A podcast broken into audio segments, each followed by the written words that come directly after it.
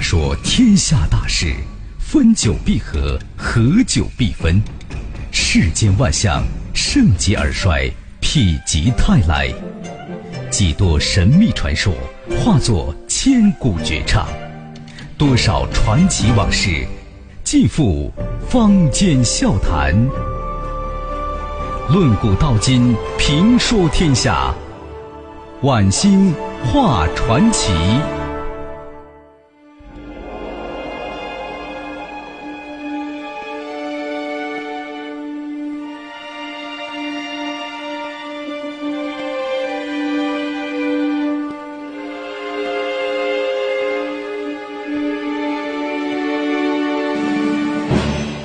聚赞法师沉吟了一会儿啊，对周恩来说：“弟子斗胆请教，先生题词中将杀贼与学佛连在一起，与教义是否相符呢？”于是周恩来啊解释说：“阿罗汉的第一个汉，释义就是杀贼。不杀除烦恼之贼，就成不了阿罗汉。”我写的是杀贼，不是杀人。这个贼当然是指佛教中不能够容忍的歹徒。现在日本强盗正在大批杀我同胞，我们不把杀人的贼杀掉，怎么普度众生呢？这是善举，杀贼就是为了爱国，也是为了佛门清净。你们出家人只出家没有出国呀，所以同样要保国爱国，抗战就是杀贼。杀贼就是抗战救国。周恩来讲的是深入浅出，又合乎经义。聚赞法师听了，佩服的说：“呀，我明白了，只有上马杀贼，才能下马学佛。国将灭亡，何以保身？身将不保，如何学佛？周先生真是博学多才。”精于教育，通晓佛理，令人钦佩呀！中国有这样人才，实乃万民之幸。周恩来谦逊笑道：“过奖，过奖。大师啊，我还有一个建议。你们宣言的内容好是好，只是文字太深奥了，恐怕一般教徒很难看懂啊。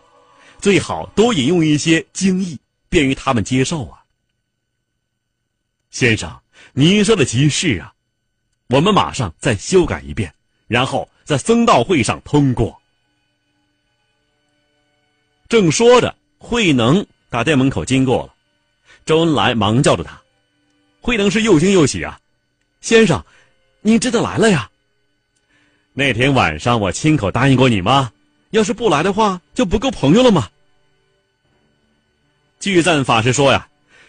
周先生说的很好，上马杀贼，下马学佛。今日东洋鬼子要灭我中华，杀我亲人同胞，抗日救国是每一个中国人的责任。徒儿，我们出家人也要投身抗日，手持佛刀，上马杀贼。慧能一听啊，高兴极了，是纳头便拜啊。周恩来的题词极大鼓舞了南岳千余名僧道。不久之后，聚赞法师和演文法师在大庙里召开了动员大会。各寺关安的僧道尼都来了。周恩来呢，因为忙没有来，叶剑英应邀出席会议。在会上。聚赞法师做了题为“僧道走出寺关，投身抗日，把日本鬼子赶出中国去”的讲话。接着，叶剑英发表了题为“普度众生，要向艰难的现实敲门”的演讲。会后，各寺关庵的主持道长、庵主都留下来了，磋商南岳佛教救国协会这个名称。而这时候啊，周恩来终于赶来了。大家首先向他征求意见。周恩来想了想，说：“呀，我建议你们的组织名称改两个字，将‘教’改为‘道’，‘国’改为‘难’。这样呢，可以团结更多的宗教界人士。不仅有僧尼，还可以把道士团结起来，僧道同体嘛，爱国一家，搞民族救亡，团结的人呢是越多越好。大家听了是一致表示赞同，于是将这个南岳佛教救国协会改为南岳佛道救难协会，下设训练、宣传、文书、庶务四个小组。在周恩来、叶剑英的关心之下，佛道救难协会正式成立了。首先呢，将一百七十多名青壮年僧道啊集中训练，称作战时候啊。来知识训练，开设佛学、政治常识、军事常识、救护常识、精神讲话和抗日歌曲六门科目。周恩来还把八路军的高级参谋薛子正调来南岳任军事训练官，向青年僧道们呢传授操练擒拿、格斗、战地救护、防空知识。这个灵光百里的佛门净土。一下子不但有了昔日的梵呗之声，还有木鱼声，更增添了威武雄壮的呐喊声，还有抗日歌声。一九三九年六月，战时知识训练班结束之后，佛道救难协会将这些学员组成南岳佛教青年服务团，还有佛教流动工作团，由巨赞、演文还有穆家。少贤分别率领奔赴湘潭、长沙、重庆，开展抗日救亡活动。南岳佛教青年服务团抵达湘潭那天呢，正好遇上敌机轰炸，全城烟火弥漫，一片混乱。他们不顾自身安危，积极抢救被炸伤的市民，深得群众好评啊。在长沙，他们头顶烈日。脚踏芒鞋，在街头上向广大群众进行抗日宣传，广泛与社会人士接触，动员和组织佛教教徒参加抗日救亡活动，成立了长沙佛教青年战时训练委员会，举办超度阵亡将士法会，出币、板报等等。看古今中外，说喜怒哀乐。讲悲欢离合，道世间百态，晚星画传奇。南岳佛教流动服务工作团呢，深入西南大后方之后，沿途散发传单，张贴“当汉奸的生受国法，死坠地狱”这种口号啊，是结合佛教教义的宣传口号。而且又宣扬了民族气节，并且他们创办了《佛青特刊》还有《狮子吼月刊》，结合佛教教义宣传抗日、打击敌人，在佛教史上写下了辉煌的一页。穆家法师还把《狮子吼》寄给周恩来，向他请教。周恩来肯定了《狮子吼》是一本积极进步的刊物，为国家民族发出救亡图存的呼声。周恩来复信给穆家说呀。你们结合佛教诛伐敌人，我们从佛教外诛伐敌人，我们配合在一起，那是相得益彰的。那时候啊，正在重庆主持国民党军事委员会政治部第三厅工作的郭沫若，德悉南岳僧道在周恩来的关心之下，组织起来投身抗日情况，当即联络邹韬奋、田汉。夏衍等文化名人给予热情支持。田汉是笔走龙蛇，赋诗一首，赞曰：“锦衣不着，着缁衣。敢向人间议是非，独惜潇湘春又暮，衣前跌坐，尽忘归。”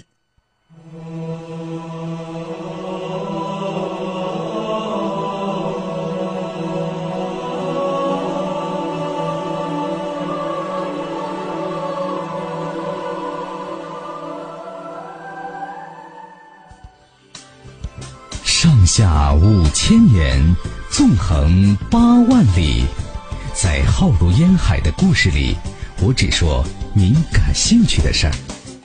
晚星画传奇。那么最后呢，咱们讲两位和尚，这两位啊都是少林寺的和尚，啊，一起来听少林寺走出来的两位开国将军。一九五五年，中国人民解放军授衔的时候啊，其中有两位出自少林的开国将军，他们是许世友上将，还有钱军中将。有趣的是啊，这两位将军还曾经在一个大军区共事过，许世友曾经任南京军区司令员。钱军曾任南京军区副司令员。更有趣的是啊，钱军比许世友迟三年进少林寺，两个人一起在寺中就待了五年，同一年出寺门。当时啊，寺里是僧众云集，两个菩萨虽然在一座寺庙里，却互不相识。直到长征到了延安，他们谈起往事，才得知啊，原来彼此竟还是少林寺的兄弟呢。两人不禁是抚掌哈哈大笑啊！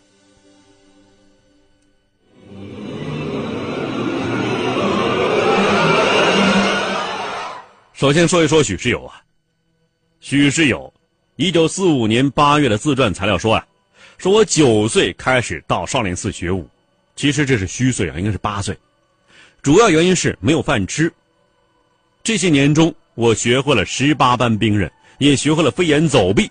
我下了苦功夫，我让自己啊，要称得英雄好汉，将来可以打尽人间不平之事。许世友将军，一九零五年出生于河南新县，这里呢属于河南、湖北两省交界的大别山区。因为父母养活不了他们兄妹七个人，才在逃荒的路上把他们送进少林寺做杂役，得法名永祥，每天。学拳练武，在少林生涯中，永祥和尚功底深厚，履历过人呢，十八般武艺是样样精通。这寺内呢，三米多高的围墙，他跑几步就可以攀上去；九间九岭的千佛大殿，他手抓住屋檐的船头啊，一口气可以顺转三圈他穿墙越脊，飞檐走壁，轻来轻去，不叫瓦碎。跳下时啊，能够空中翻越三个筋头，轻轻落地。只要运足气，他对着持二见方大方砖呢，转手一掌，相距寸余，砖就碎裂。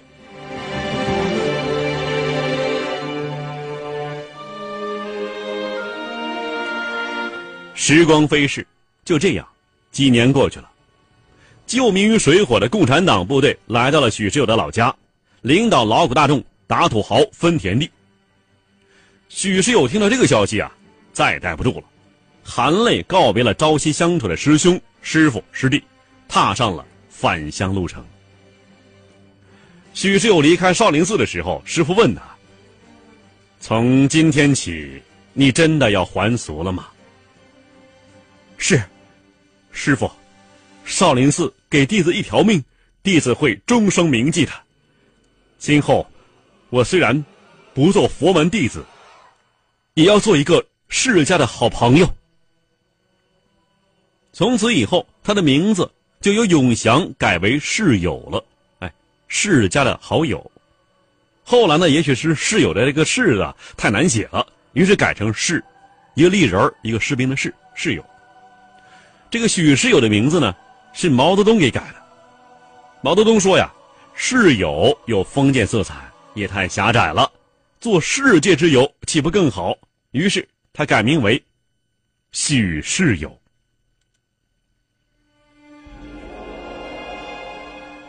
许世友的少林功夫啊非常高，战争年代，练盆粗的松树，他一掌能把树皮推掉一大块。他纵马疾驰啊，伸手拉着这个树枝，然后双腿一夹，一猫腰能把战马踢离地面。夜里开会的时候，同事们要他露一手，他说呀，自己藏起来，你们找不着。那么当众人出去再返回来之后啊，在亮堂堂的灯光下，遍搜四壁皆空的会议室找不到他。这时候他在会桌底下嘿嘿一笑，这时候大家才发现呢，他紧紧贴在桌面的背面，藏在桌肚子里头了。有那么一年呢。苏联军事代表访问南京，那这个代表呢，是一个苏联军官，他搬起了古形石墩子。其他军官夸他是大力士。许世友在同事怂恿之下，一时兴起啊，双手高举石狮子绕场三圈赢得是雷鸣般的掌声啊，然后稳稳当当的把石狮子放在原来石座上。苏军大力士面子上过不去呀，也去举那个石狮子，可惜用尽吃奶的劲儿，这石狮子纹丝不动。许世友呢，还精通棍术、刀术、拳术、摔跤。他传授刀术啊，节奏非常快，灵活多变，完全突破了国民党部队拼刺刀的时候的进退节奏和攻防招数。所以，他的部队在肉搏战中屡占上风。说有一次啊，这子弹打光了，他率少数兵力冲入敌群，硬是拼了四个小时，把敌人逐出阵地。一旦打起仗来，许世友勇猛无畏，身先士卒。他常说呀：“人死如吹灯，杀头不够碗大的疤。”许世友曾七次参加敢死队，五次任队长。他七次负伤，每次啊都是应用手指头把那子弹抠出来的，然后糊点南瓜瓤子了事。看古今中外，说喜怒哀乐。讲悲欢离合，道世间百态，晚星画传奇。下面说一说另外一个少林寺和尚钱军。钱军将军呢，出生在河南光山县钱家湾一户贫农家庭。六岁的时候呢，就被送到地主家里去当放牛娃了。这苦日子熬不过去了。啊一怒之下，钱军到少林寺出家做了和尚。钱军将军后来和朋友谈到这一则趣事啊，他说：“进少林寺第二天，值班的和尚令其烧火，这灶前呢有一个木桩子，多粗呢？碗口粗细。这将军就问呢：这柴刀在哪儿呢？值班和尚举手说：这就是柴刀。将军惊诧呀。”马上见到值班和尚用手拧木桩子，一拧一大片，一拧一大片呐，像拧面条一样。顷刻间，木桩子化为是纷纷碎片。从此以后，将军是练武不辍呀。钱军在少林寺内生活了五年，练就一身好武艺。特别是以铁掌著称，他的朱砂掌发功起来，就像是一把刚铸的利斧一样。大块岩石一掌下去，立刻碎裂。那至于这个青砖呢，简直像切豆腐一样，不在话下。一千多年来啊，少林寺方丈堂前的东辽房门口，一直高高悬挂着一块一百二十公斤的铁云牌。每当全寺僧众集合做法事，或者是集中传话，执事僧就敲响云牌。前军呢？曾经用这块云牌练臂力，以摘下云牌不发出一声来进行标准训练。一连几年，每天是如此啊。最后，钱军呢，能够稳稳的把这个云牌呀，你想一百二十公斤呢，二百四十斤呢，把它单手摘下来再挂上去，而且面不改色心不跳。直到今天，这块云牌仍然在高处挂着。天天都在发出响彻云霄的声音。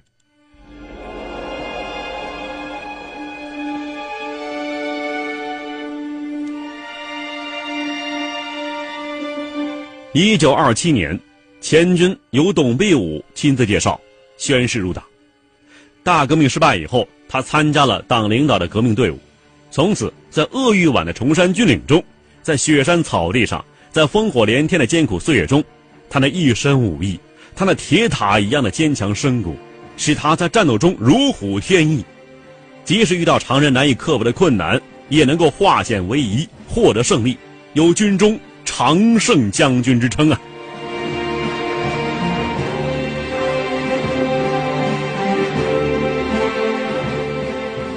许世友将军和钱军将军，都是出自少林寺，性格又非常相近。所以感情是非常好。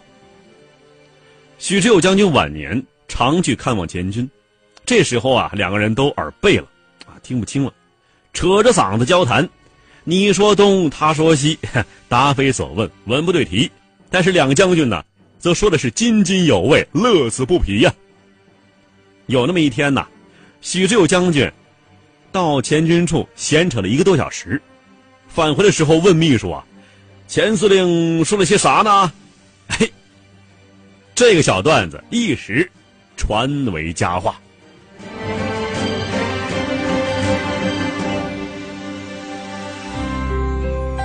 看古今中外，说喜怒哀乐，讲悲欢离合，道世间百态，晚星画传奇。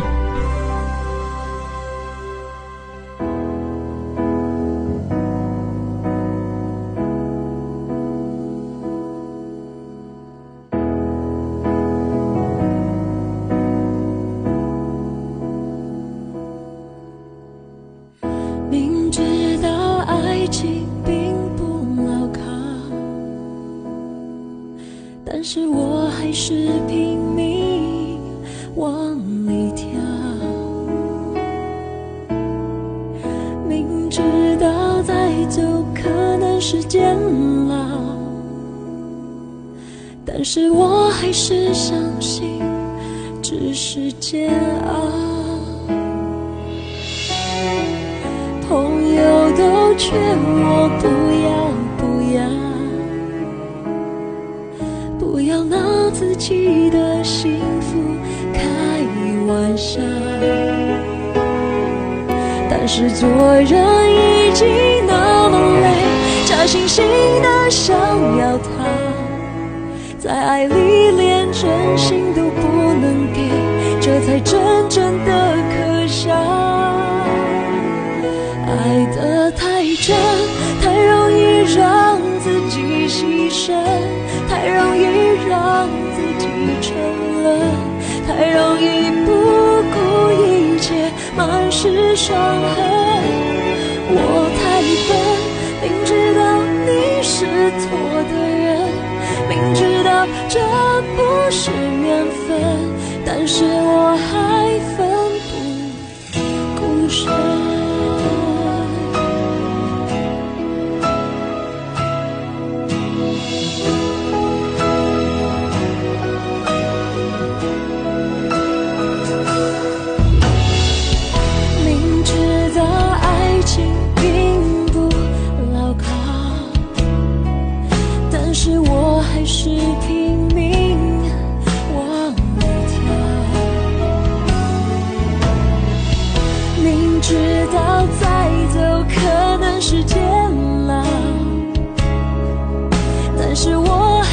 相信。